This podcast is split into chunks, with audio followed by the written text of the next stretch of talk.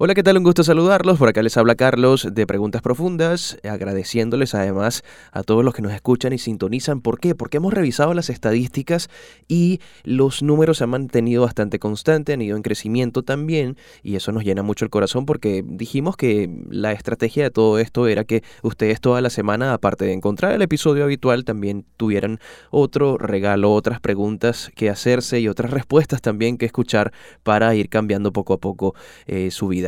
Yo me siento muy feliz nuevamente de estar acá con ustedes. La semana pasada tuvieron el chance de escuchar a Ari con sus temas y bueno, ya me toca a mí esta semana. Fíjense ustedes, el, cerca del 30 de marzo de este año, o el 5 de marzo, corrijo, de este año, yo tuiteé lo siguiente. A mis 30 años puedo decirles que hay que dejar que la gente viva sus procesos y elija sus caminos, que somos lo bueno que dejamos en los demás y todo aquello que les enseñamos a reconocer.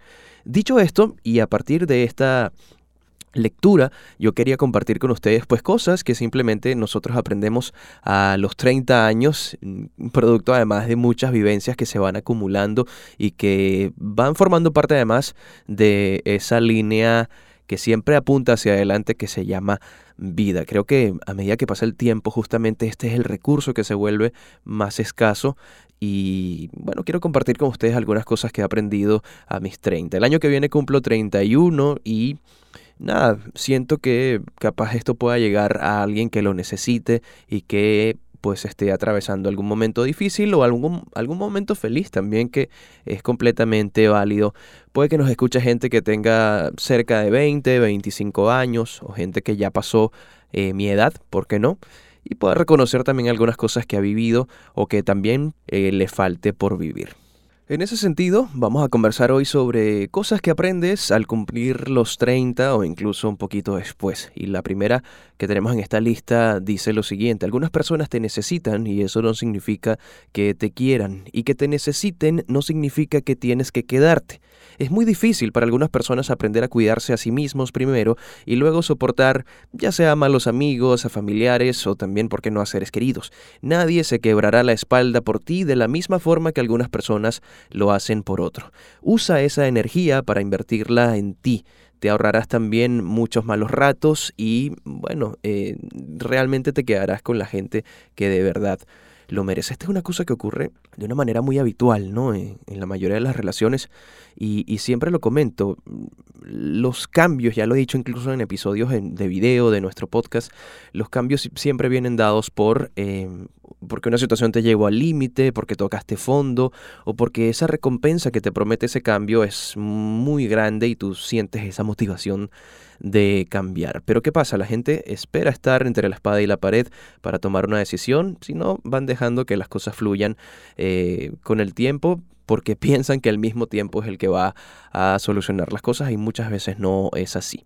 Creo que es muy valiente aparte el que decide salirse a tiempo de algo, evitarse un dolor mayor y bueno, ese tipo de cosas también hay que reconocerlas y hay que ser muy inteligentes también, tener mucha visión a futuro y trabajar también los apegos, ¿por qué no?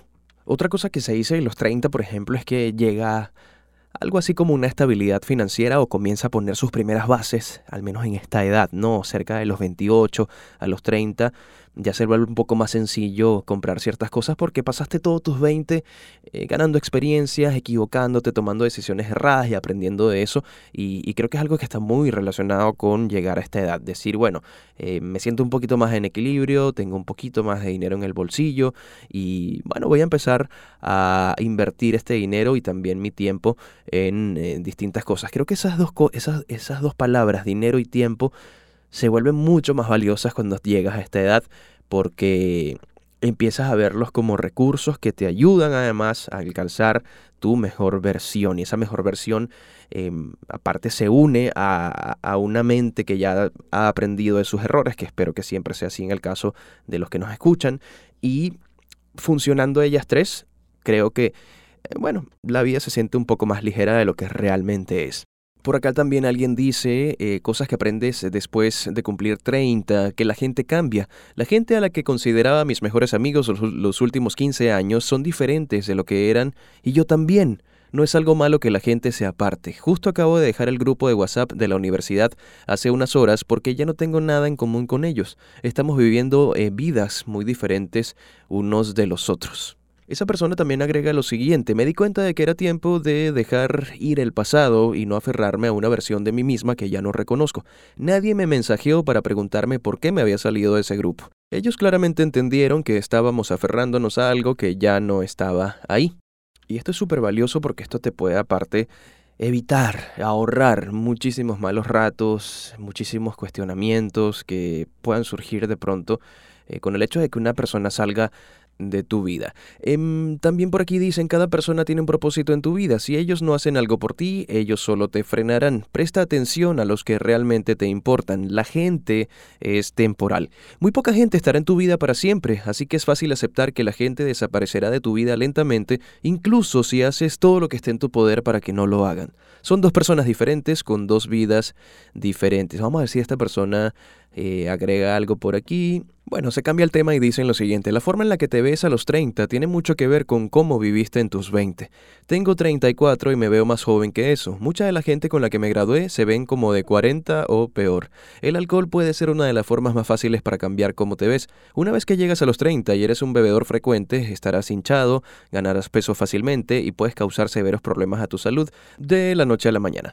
Vamos a ver eh, si hay otro por acá. Sí, este está bueno. Hay roles en nuestro grupo de amigos. El que yo aprecio más es el que reúne a todos. Cada vez que esta persona se va, el grupo se desintegra. Literalmente son la parte más importante del grupo. Siempre tendrás fortalezas y debilidades que no siempre se verán reflejadas en tus amigos.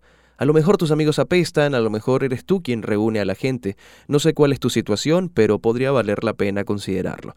Mi grupo actual tiene al que los reúne, al gracioso, al gritón, al cálido, al que da consejos sin que se lo pidan y al que resuelve los problemas. El que los reúne se acaba de mudar y nuestro grupo está batallando para seguir juntos. Vamos a ver si ponen por acá eh, otra cosa, bueno, está relacionada y dice, todos tus amigos están empezando familias, tú no los ves muy seguidos y se vuelve más difícil hacer nuevos. Yo he llegado a la conclusión de que no necesariamente es más difícil hacer nuevos amigos. El problema es que las oportunidades para hacerlos ya no están tan disponibles. Tus compañeros de la preparatoria y también de la universidad, de la educación primaria, tienen el mismo nivel de responsabilidades que tú, así que encontrar un pedazo de tiempo en el que puedan reunirse no es tan fácil. Una vez que empiezan a trabajar se vuelve más complicado porque ya no estás pasando tiempo con gente de tu misma edad o eh, más o menos también con la misma agenda. Incluso, curiosamente, yo pensaba en esto hace unos días. Eh, que por distintas razones y, cosas que tenemos que hacer, el grupo habitual de personas con el que iba a ejercitarme muchas veces ya no está o no ha estado en estos últimos tiempos y eso te enseña a apreciar eh, bueno las cosas que, generalmente estás haciendo y, vivir eso ese sentimiento de que bueno hoy me tocó venir solo a hacer ejercicio me hace realmente apreciar y, y aparte me hizo tomar la decisión de que a partir de ese momento voy a empezar a apreciar más los momentos que, vivo con la gente, sobre todo porque puede ser que sea esa la última vez que estás haciendo algo con alguien y no sabes y no, no tienes la conciencia de eso y no te das cuenta, ¿no? De, de, que estás viviendo esta reunión de cinco o seis personas que vinieron a ejercitarse contigo y ya pues no se da más porque alguien se va del grupo, porque alguien tiene que eh, cumplir otros compromisos y yo dije, wow, este es un momento en el que siento que mi vida eh, a partir de ahora tiene que ser eh, y tiene que tener aparte un enfoque muy muy positivo y aprovechar los momentos que se hacen mucho más valiosos eh, cuando estás consciente de que no son para siempre. Por fortuna, en mi caso, la motivación para entrenar, por ejemplo, siempre es la misma, si vaya con gente o no.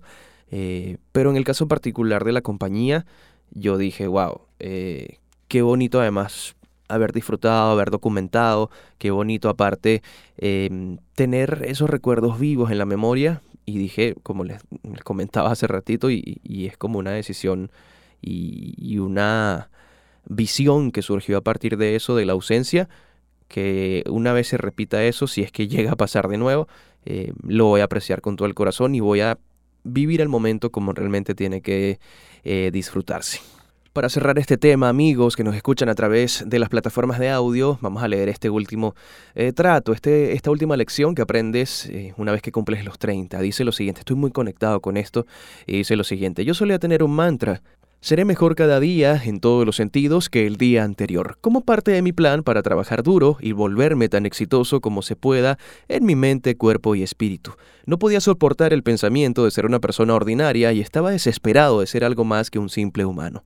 Pensaba que, una vez que fuera suficientemente increíble, el mundo sería mío. Y no, Nunca fue tan fácil. Una vida de ambición siempre será una batalla de sobresalir del resto y nunca habrá un suficientemente increíble, esa versión eh, utópica que, a la que todos aspiramos. Es muy fácil tener un desliz y pasar mucho tiempo volviéndote peor activamente. Soy humano después de todo y no soy la única persona batallando por ser mejor. Con eso dicho, debería retomar ese mantra. Y, y conecto demasiado con esto porque cuando a uno le pasan cosas que te invitan además a revisarte por dentro, a identificar aparte qué era lo que tenías que corregir, eh, qué herramientas te faltaban en tu vida. Em, todo se vuelve mejor porque te, te, sientes más honesto contigo, con la persona que eres y aceptas además que tienes cosas por corregir, cosas por mejorar, cosas que aprender aparte, que nadie está aprendido, que corregirse aparte también es una decisión y ser mejor cada día también es una decisión y, y una vez entiendes eso, que te quitas mucha presión de encima, porque ya empiezas a darle prioridad a lo que realmente es importante para ti, a enfocar tu energía en lo que te suma y, creo que reconocer cuando nos equivocamos, cuando hacemos mal, cuando actuamos de forma egoísta, no es algo que hace todo el mundo y quien lo hace además es muy sabio, es muy valiente y, y bueno, es una invitación aparte a que, a que siempre sea ese el camino. Eh, el reconocer que no todo está aprendido, que mm, aceptar nuestro error en una, em, en una relación, en un momento donde te sentiste mal, eso, eso es muy valioso. Pedir disculpas, acercarte de nuevo a la gente, cultivar las relaciones, eso es lo que nos hace humanos y lo que nos llena también. Así cerramos este punto, vamos a pasar a responder una pregunta de Raid que me parece súper interesante, que ya les comentaré luego de la, del corte. Y esto que escuchan es Respuestas Profundas, un podcast de preguntas profundas. Por acá les habla Carlos. Em, la mitad verde de este podcast, este proyecto que me gusta muchísimo y que siempre, eh, cada vez que compartimos preguntas, nos llena mucho el corazón. Dándonos una vuelta por Reddit nos encontramos con esta pregunta que está bastante interesante y que la he visto también en muchos portales. No sé por qué empezó como a posicionarse, ya tiene un montón de vistas, al menos al momento en el que dimos con ella. Y la pregunta es la siguiente, ¿qué cosas raras o poco habituales te resultan atractivas, ya sea en hombres o ya sea en mujeres? Y vamos a comenzar la lectura para que ustedes también se enteren de qué va el asunto. Por ejemplo, acá un usuario de Reddit dice lo siguiente, voces roncas en las chicas. No me pregunten por qué, pero esto me resulta realmente muy atractivo. Creo que puedo estar allí.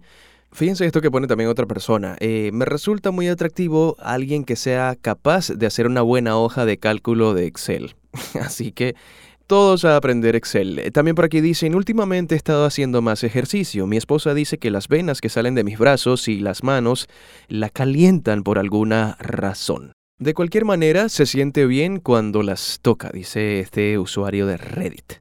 También dicen por acá, personas que pueden divagar sobre sus pasiones durante horas. Me encanta escuchar a la gente hablar sobre las cosas que aman. Sí, creo que cuando alguien habla con mucha pasión de lo que hace, a lo que se dedica, automáticamente se vuelve una persona muy atractiva en muchos sentidos porque creo que las pasiones demuestran mucho el compromiso, la entrega, la visión, la creatividad con la que resuelven obstáculos que surgen en ese camino y creo que allí también son ese tipo de gestos y ese tipo de, comportamientos que demuestran también mucho, sin mucho esfuerzo también cómo es una persona. Y creo que las personas que aman y hablar sobre lo que les gusta hacer tienen un poquito de eso. No sé qué opinan ustedes. Dicen por acá también, no sé por qué, pero los hombres exhaustos me parecen súper atractivos, probablemente porque estar exhausto es lo más cercano posible a ser tu verdadero yo. No sé si lo comenta en un entorno de gimnasio o de ejercicio o también fin de jornada laboral que llegaste a casa y ya como que no te importa nada sino cenar, acostarte a ver videos y, y, dormir. Pero creo que puedo entender el punto. Está bueno, me gusta, me gusta. Esta otra persona dice lo siguiente, narices grandes pero estructuradas y prominentes. No sé qué tienen los narizones por lo que me desmayo, pero siempre sucede. bueno. Hablando de otras partes del cuerpo, por acá dicen también pecas, cicatrices y manchas de la piel en general. Tanta aerografía y maquillaje hoy en día ocultan nuestras imperfecciones humanas y hacen que las personas parezcan hechas de plástico. Así que este tipo de cosas me suele generar eh, mucha atracción en las otras personas. También agregan, quiero ver el patrón único de la persona y escuchar sus historias sobre cómo consiguió esas cicatrices. Si quiero pasar tiempo con alguien con un cutis perfecto, hablo con un maniquí, dicen por aquí. Esta persona al parecer es una chica y dice lo siguiente, esto es bastante específico, pero mi novio recientemente se afectó la barba y se dejó el bigote. Dios mío, no esperaba que me gustara tanto la vibra de Flanders que tiene. Flanders, este personaje de, de Los Simpsons. Por aquí dicen también personas que sean capaces de sentarse cómodamente en silencio, que no sientan la necesidad de llenar siempre el vacío con charlas. Dice que, bueno, son personas que obviamente aprecian la calidad de una buena conversación, que no lo malinterpreten, pero eh, que no es necesario siempre llenar los vacíos o el silencio con, bueno, hay cosas que no tienen tanto tanta importancia. Entonces, bueno, el silencio también es una manera de comunicar. El silencio también puede resultar atractivo para muchas personas, como ya lo dicen acá en esta respuesta de Reddit. Vamos con la siguiente. Y por aquí tenemos a una esposa que dice, cuando mi esposo muestra empatía y amabilidad hacia los demás. Es el mejor ser humano que conozco, así que cuando veo que se da cuenta de que otros son vulnerables o acurruca a nuestro gato, me debilita las rodillas. Y ya para cerrar, alguien dice por acá, pues chicos conduciendo con una sola mano. Bueno, es como una de las respuestas más habituales que uno suele em, escuchar a este tipo de preguntas, qué cosas extrañas o, o poco habituales te resultan atractivas.